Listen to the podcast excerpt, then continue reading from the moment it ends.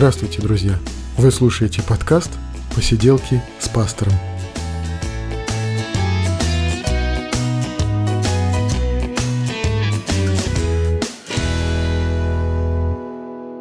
Привет, друзья! 32-й выпуск «Посиделок», и мы говорим о христианстве, о его истории, мы говорим о Священном Писании, и также мы говорим о том, что нас интересует, что с нами происходит – и вот сегодня некоторые новости из моей жизни. Я долго не выходил на связь, и вот мы поговорим о том, что за это время произошло. И также во второй части подкаста мы поговорим о вере в существование Бога. Не о самом существовании Бога, а только лишь о вере в существование, потому что само существование Бога — это вопрос веры и решается вот именно так последовательно. Итак, поехали.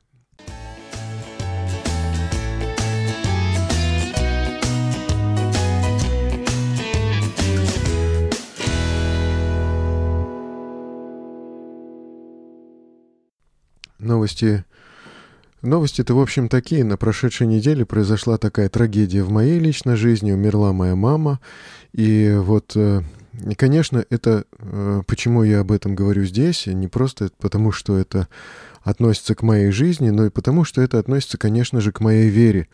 То, как я верю в Бога, то, как я доверяю Ему, то для чего вообще люди живут и как э, переживают э, страдания какие-то, трудности в своей жизни, в жизни любимых людей, да, вот э, это имеет очень важное отношение. Наша вера и то, что мы видим вокруг себя, и то, что мы переживаем.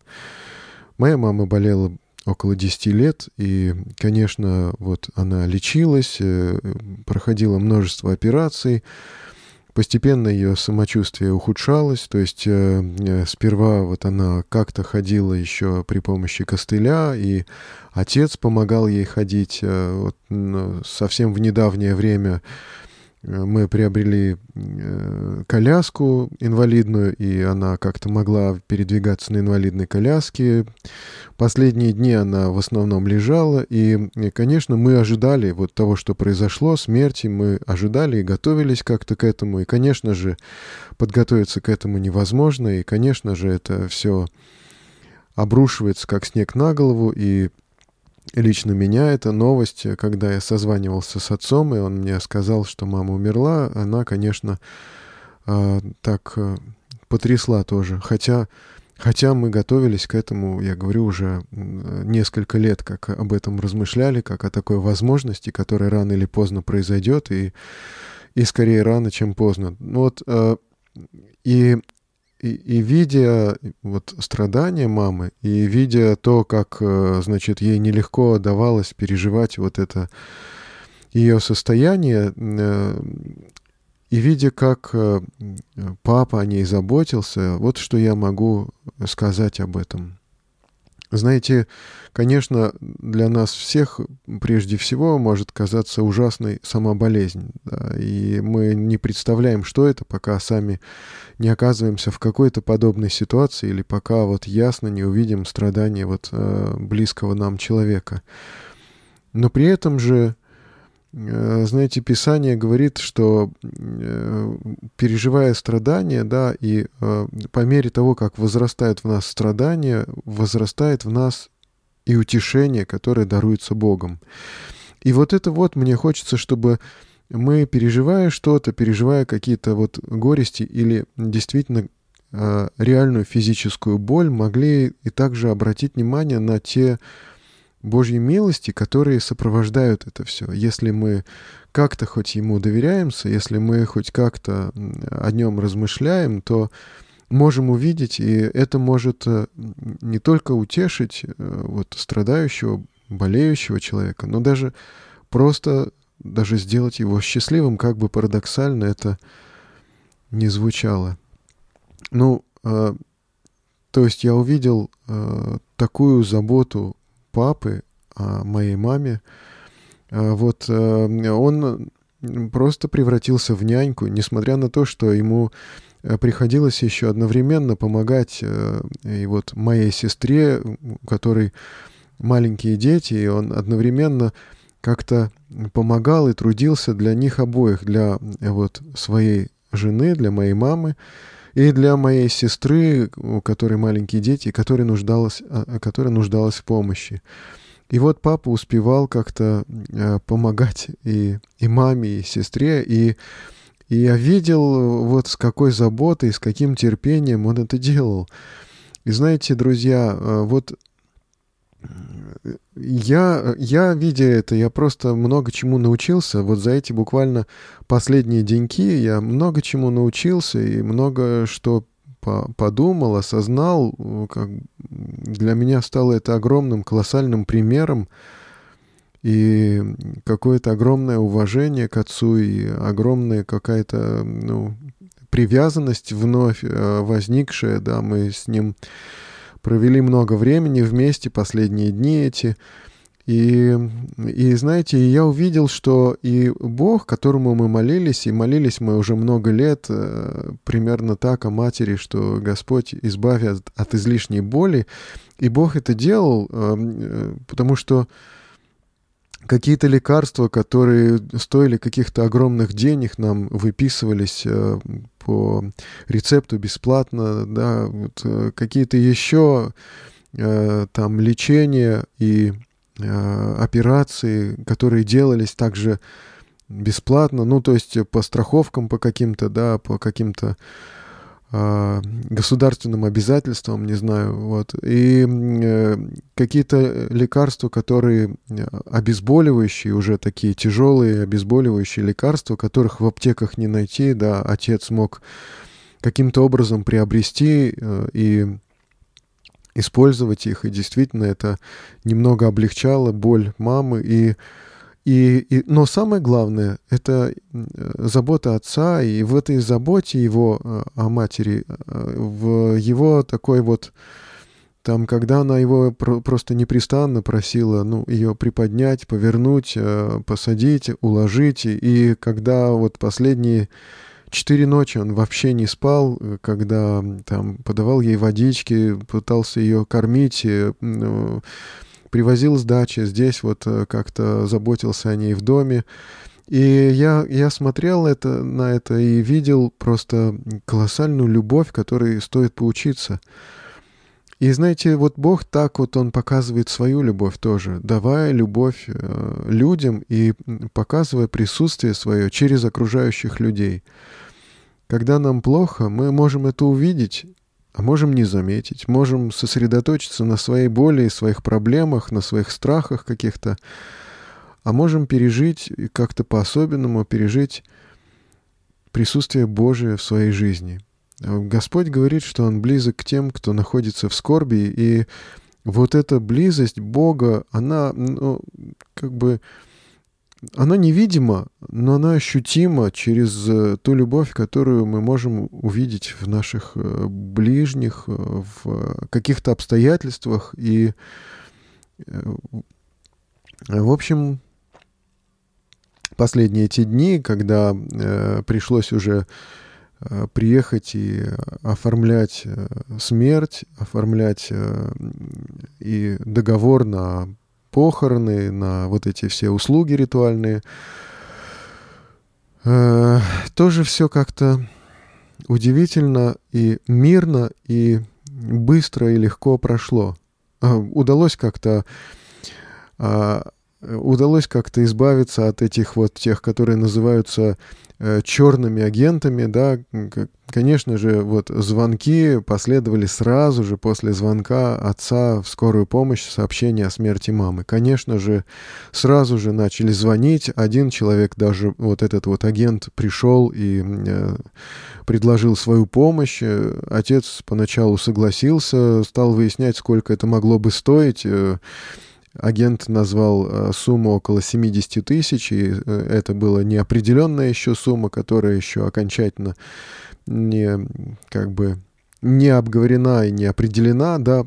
Ну и, и на удивление, пришедшая, просочившаяся просто, кажется, откуда-то соседка уме, сумела его выдавить этого агента, сказала, что да, нам нужно здесь обсудить все, поговорить, вы потом, потом придите. И тут приехал я, мы нашли того агента, который устроил нас и по цене, и по э, тем, тем услугам, тем работам, которые он смог выполнить. Да, все как-то прошло мирно и быстро, и как-то без э, какой-то и лишней суеты, и лишней нервотрепки.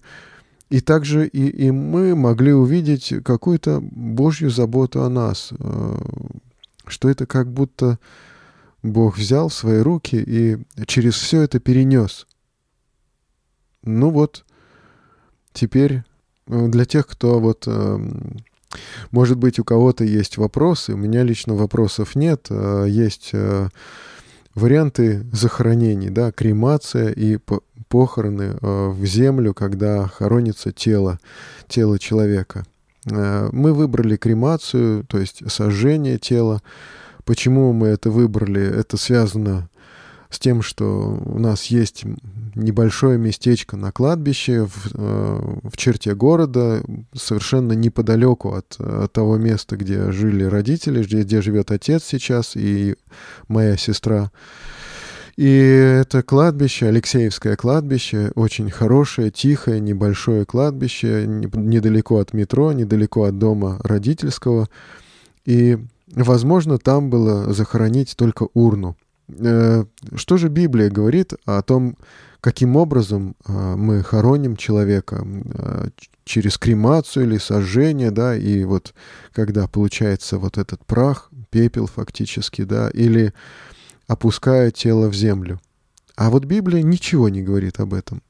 Несмотря на то, что Священное Писание, Новый Завет, это книга Э, вне каких-то наций, да, вне, вне культуры и вне нации, она универсальна в этом смысле, да, то есть, как апостол Павел говорил, что он, он э, адресует это слово бывшим язычникам, то есть грекам и римлянам.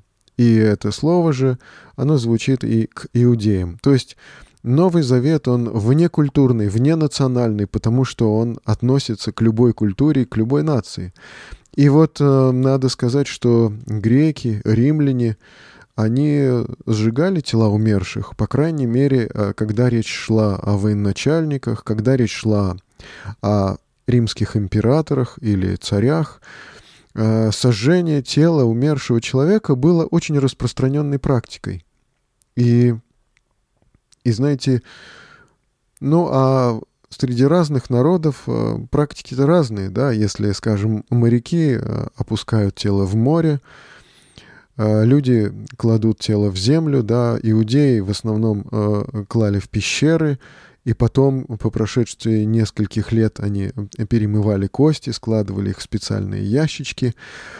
Какие-нибудь люди тундры, да, отдают эти тела на съедение диким животным или наоборот ставят э, гробы на, на деревья вешают, да, подвешивают как-то. То есть э, разные культуры, разные традиции, разные народы пользуются самыми различными способами захоронений. И священное писание ничего не говорит о том, как это правильно делать, потому что э, в действительности не это важно.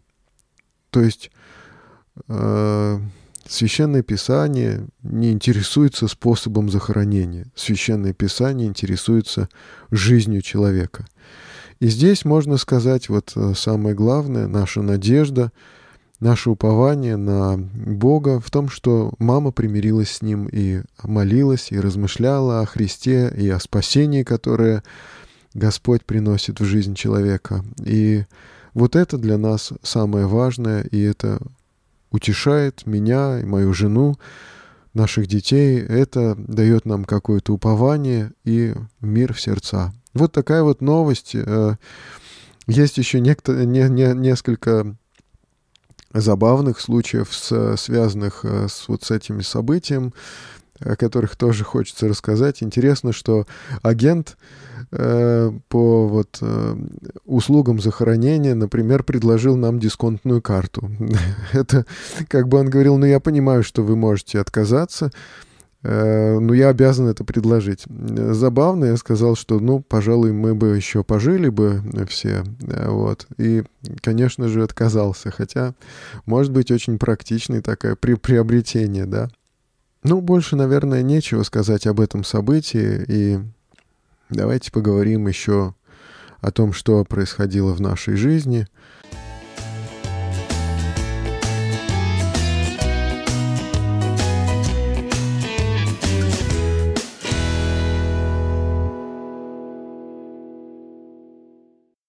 А еще, если вот говорить о тех событиях, которые прошли за это время, вернулись мы из отпуска. Отдыхаем мы обычно в Белоруссии у а, мамы моей жены и э, у ее родственников. Там есть, э, есть э, домик в деревне, где все родственники собираются обычно. И также мы можем отдыхать в Могилеве, в Минске и вот в этой вот как это, агрогородок Веремейки. И, конечно же, мы приходим там в церковь, и там нам рады, и хорошо нас уже знают, и мы очень рады и любим эти церкви.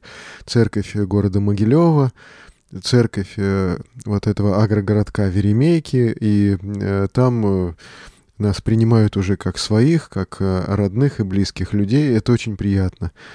Веремейки, деревни. Я, в общем, не, э, не деревенский совсем. Я городской человек, и для меня это всегда сложно, но э, постепенно я привыкаю к этому, и такие звезды, которые видны там, конечно же, их не увидишь в Москве или в каком-либо крупном городе.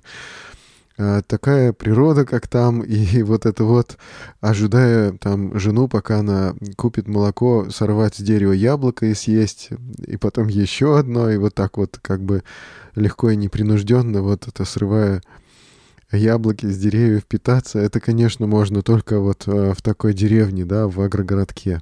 И Э, конечно, я э, старался там э, много читать, не все это получалось, но в целом, да, я потратил много времени на чтение, и это связано еще и с тем, что вот эта вот передача, который, в которой я участвую, «Хочу все успевать», которую мы записываем вместе с Андреем Ребенко, и говорим мы о тайм-менеджменте, о планировании, о наших каких-то энергетических затратах на э, планирование, на э, все вот это вот. А, да, оно требует тоже какой-то определенной интеллектуальной такой теоретической подпитки. И вот э, я взял книги, с которыми хотел там познакомиться, и это Михай Чиксент-Михай, Михай Чиксент-Михай, да, вот такой вот, такой вот автор, который написал очень э, известную книгу «Поток». Э, хорошая вроде бы книга, но э, толстая, большая, объемистая. И, но мне показалось, что это больше похоже на такой вот эмоциональный призыв, типа проповеди что-то.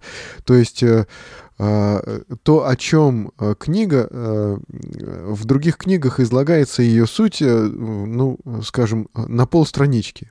И это очень важный момент, вообще поток, состояние потока, то есть тот момент, когда человек трудится не уставая, не утомляясь, не замечая времени, когда человек трудится, и это у него получается с удовольствием и наслаждается трудом. Да, это вот это вот состояние э, психологи назвали состоянием оптимального переживания или вот состоянием потока. Вот об этом состоянии потока Михай Чиксент-Михай написал целую книгу, толстенную книгу, но она вот похожа на такую э, проповедь.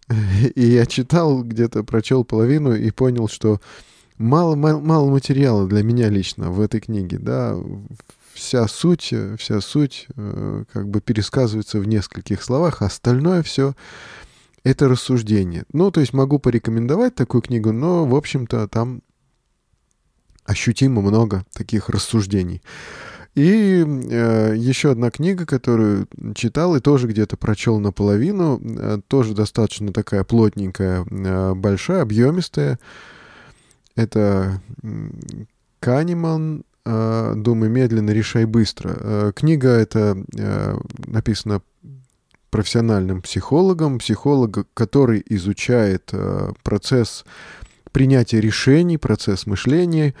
И, в общем, книга хороша. И вот действительно я рекомендовал ее почитать моему сыну, который интересуется психологией.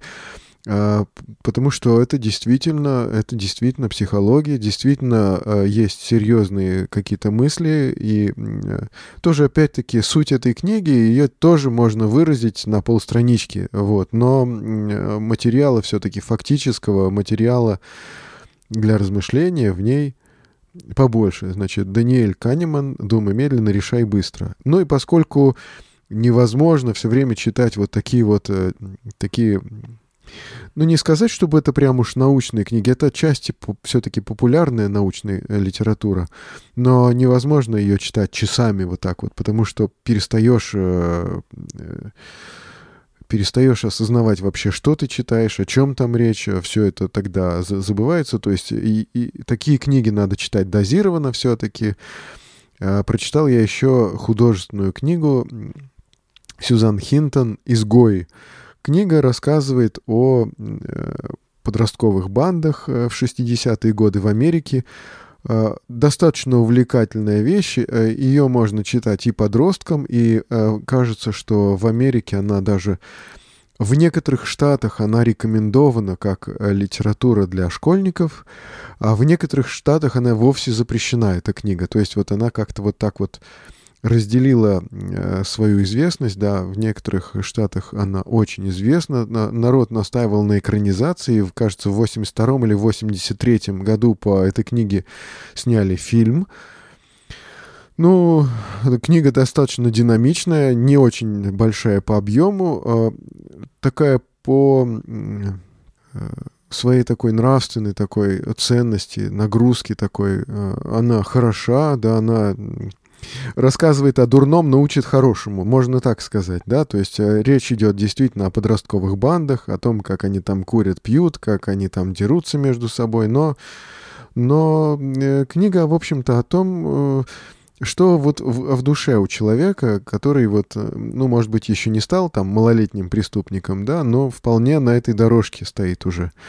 И о том, как люди пытаются цепляться за жизнь э, для того, чтобы все-таки э, вырваться из э, состояния вот этой вот пропасти, из состояния вот этой отверженности, да, и пропащести какой-то, да, вот как люди пытаются выкарабкаться. Так что эту книгу я тоже могу смело рекомендовать, и рекомендовать, и, может быть, э, как какую-то юношескую литературу, она вполне пойдет, если, э, скажем, не, вас не смущает э, там упоминание курения и там алкоголя, Э, но э, она вполне, вполне и как э, юношеская, молодежная литература, и, в общем-то, как литература отчасти приключенческая, и как серьезное размышление о внутреннем мире человека, она так полезна, я бы сказал, полезна и интересна. Сьюзан Хинтон «Изгои».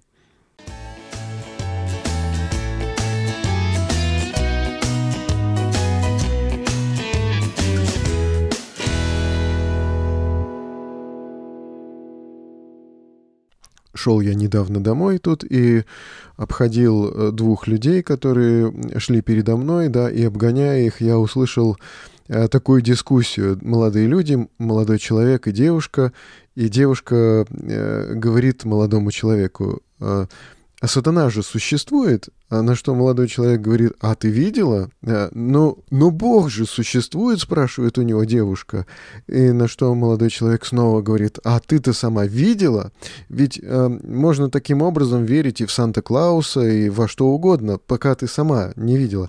Но дальше я уже не слышал их разговора, я пошел вперед, но э, очень характерная логика э, у людей, и очень интересно об этом порассуждать. Действительно, девушка, когда рассуждает о невидимом духовном мире, э, она как бы э, ищет поддержки у молодого человека, который должен, по, по идее, знать, да, она спрашивает у него, ну, существует ли Бог, существует ли сатана, поскольку действительно зачастую, э, удивительно, может быть, это и парадоксально, но существование в мире зла, оно точно так же подтверждает, доказывает существование Бога, как ни странно. Да, поэтому-то для нее как одним из аргументов в пользу существования, например, Бога является существование зла и сатаны. Но ответ юноши, ответ молодого человека, да, что невозможно рассуждать о том, чего ты не видел, да, он немножко как бы такой смелый и юношеский, да, действительно мы не видим очень многого чего, и воздуха самого, да, в котором мы находимся и которым дышим, и там электричество, каких-либо электрических полей, действующие силы тяжести и каким образом она действует, да, вот этих гравитационных полей, мы не видим, и много чего мы э, не видим и воспринимаем это по вере, в том числе то, как устроен человек, то, как устроен этот окружающий нас мир. Мы не во всем этом можем разобраться, и очень много чего мы воспринимаем на веру. И вот существование Бога-то, ну, на самом деле, э, я настаиваю на том, что опыт веры — это реальный опыт человека. То есть можно не видеть, но опыт веры, который у человека годами, если это не только просто, знаете, решение такое, вот я принял решение, я буду верующим человеком, отныне я верю в Бога, да, конечно, вот принятое решение, оно еще для человека является всего лишь его решением, всего лишь его э, таким, может быть, интеллектуальным упражнением, а может быть, духовным э, каким-то событием в его жизни – но это еще пока не опыт, а проходят э, дни, месяцы, годы, и вот эта вот обретенная вера, человеком обретенная, она превращается в некий действительно человеческий опыт, э, который он имеет, и от которого уже невозможно так просто отказаться, да, который невозможно так просто отбросить. Э, разговаривал я когда-то с одним студентом, которому приходилось вот переживать эти стычки с преподавателями. Ну, представьте себе, верующий студент, да, и подготовленный, э, образованный и э, как бы готовый к таким, такого рода спорам, да, преподаватель философии, допустим. И что верующий студент может сказать неверующему, но хорошо подготовленному преподавателю философии? Э, может он сказать только то, что, ну да, ваши аргументы логичны, а ваши аргументы разумны и э, хорошо подготовлены, но у меня есть вера, и что я могу с этим делать? Да, это, это реальность моей жизни, в которой я живу, существую, и как я могу от этого отказаться, если я уже верю? Мне очень нравится библейское определение веры, которое звучит так. Вера есть осуществление ожидаемого и уверенность в невидимом. И вот это вот осуществление ожидаемого и уверенность в невидимом, это такое а, вообще колоссальное, э, смелое определение. Знаете, это не просто такое, знаете, наше интеллектуальное построение, вот так вот устроены вот эти нейронные связи в нашем мозгу, что мы принимаем как бы как факт то, чего мы не видим, но в чем мы убеждены. Нет, это, это то, что стало нашим опытом, да, и то, что стало в нашей жизни действовать каким-то образом. И этот опыт, это как опыт э, зрения, как, э, как зрительный образ, как слуховой образ, да, только это опыт нашего общения с Богом, взаимодействия с Ним, и, но этот опыт реален. И потому люди, которые оставляют веру, люди, которые ее предают, они предают собственный опыт, они предают собственные идеалы, и, и, и, в общем-то, это очень печальная ситуация. Да? Это не просто мы отказываемся от одной точки зрения да, для того, чтобы принять другую. Мы отказываемся тогда, если мы теряем веру, отказываемся от пережитого, от э, того, в чем мы были убеждены и убеждались, то, что в нашей жизни работало, и теперь мы это предаем в том случае, если мы отказываемся от веры.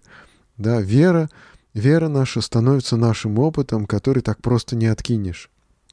И ну, тогда можем услышать и такой э, аргумент встречный, что ну, в таком случае человек может верить во что угодно и говорить, что ну да, у меня есть вера, вот извольте принять меня с моей верой, вот, э, вот я захотел верить там, скажем, в макаронного монстра, и я теперь в него верю, да, и вот это стало тоже типа моим опытом. Ну, э, хотелось бы у такого человека тогда спросить несколько вещей. Во-первых, действительно ли он знает других а, разумных людей, которые верят в то же самое, да, а, как обстоят дела с историческими фактами, которые необходимы для твоей веры, и есть ли какие-то исторические аргументы, философские, разумные аргументы твоей веры. И следующий вопрос — как вера это меняет жизнь людей, которые вот верят вместе с тобой и так же, как ты. На все эти вопросы у христианства есть ответы. И поэтому, когда мы говорим о нашей вере в Бога, что это стало э, личным переживанием, это не просто личное экзистенциальное такое вот личное э, переживание. Но это еще и некий такой общий опыт, потому как э, мы переживаем не только личную встречу с Богом, но и церковную встречу с Богом. Да? Мы переживаем опыт поклонения, в том числе в церкви, мы переживаем опыт э, встречи с Богом через чтение священного писания, которое было написано апостолами, которое было сохранено церковью до нас и которое как бы имеет какие-то традиции толкования уже. То есть вот это вот, это не только личное, это еще и коллективное. И тут мы как-то как вместе это все переживаем, вместе это, этим, этой верой делимся, поддерживаем друг в друге эту веру, да, и э, это также существенно для нас. И дальше следующий вопрос. А почему именно личность Иисуса Христа, да, и почему именно э, наша вера в Бога реализуется вот как бы через именно христианство и веру в Иисуса Христа как Божьего Сына? Но в Священном Писании Христос говорит, что вера в Него является результатом Божьего откровения. И вот здесь еще плюс к тому, что э, мы не просто переживаем, знаете, опыт веры как опыт, ну, переживания каких-то чудес, которые в нашей жизни произошли, каких-то ответов на наши молитвы или э, каких-то утешений, которые мы переживаем именно как верующие люди, утешений от Бога, которые мы получаем. Да? Это не только опыт совместного поклонения, который мы переживаем в церкви, и опыт э, того, что мы находим для себя в церкви. Ну, разные конфессии существуют, разные церкви, да, но э, христиане разных конфессий находят в своих церквях, да, и э, какие-то особенные переживания личные, которые им о Боге рассказывают и, и утверждают их в вере. И, и это еще и результат личного откровения. Когда апостол Петр когда-то исповедовал Иисуса Христа Божьим Сыном, и Господом, то Христос в ответ ему говорил, что блажен ты, Симон, сын Ионин, да, вот так он называл Петра иногда, потому что не плоть и кровь открыли тебе это, но Отец мой на небесах, да, и что эта вера апостола Петра стала результатом Божьего откровения. Не плоть и кровь, э, под этим может э, подразумеваться и э, мозг человеческий, да, и его интеллект. Но вера апостола Петра э, в Иисуса Христа как в Божьего Сына была не только ответом Петра на интеллектуальную задачу, а была результатом откровения от Бога. И верующий человек это откровение получает. И э, верующий человек, ища э, это переживание, это знакомство с Богом, как с личностью э, через Иисуса Христа, он это находит, обретает. И верующий человек, он э, как бы на такой вот вопрос, э, с которого вот я начал этот разговор о вере, он может ответить, да, я, да, я видел в том смысле, что я переживал это, да, я видел в том смысле, что я не просто надеюсь, что Бог существует, я знаю это, я переживаю это в своей жизни. Это опыт веры. Это какое-то упование на Бога, да, и его отклик. Да, это какие-то его чудеса и ответы на молитвы, да. И это какое-то субъективное переживание молитвы, поклонения, э, как церковной практики, да, и чтение Писания, которое становится все яснее и все глубже и понятнее и, и как-то все более открывает э, Господа как любящего, да, собеседника. И это опыт множества лет э, такого следования за Богом, познания Его, да, это становится реальным опытом, потому Вот э, эти слова апостола Павла о вере, что вера есть осуществление ожидаемого и уверенность в невидимом, да, действительно, мы не видим, мы в этом уверены, да, действительно, в наших жизнях осуществляется, да, действительно, мы переживаем, и это становится нашим опытом, нашим богатством, тем, чем мы можем поделиться, и тем, что мы можем сохранять и приумножать в нашей жизни. Наша вера, вера в Бога и знание, что Он есть. Но на этом мне сегодняшний подкаст хочется завершить. Хочется пожелать э, вам, друзья, читайте Библию, размышляйте, и мы встретимся с вами в следующих подкастах, ну и в радиопередачах, которые в эту ленту не входят, но также недалеко, и их можно очень легко найти. До следующих встреч, друзья.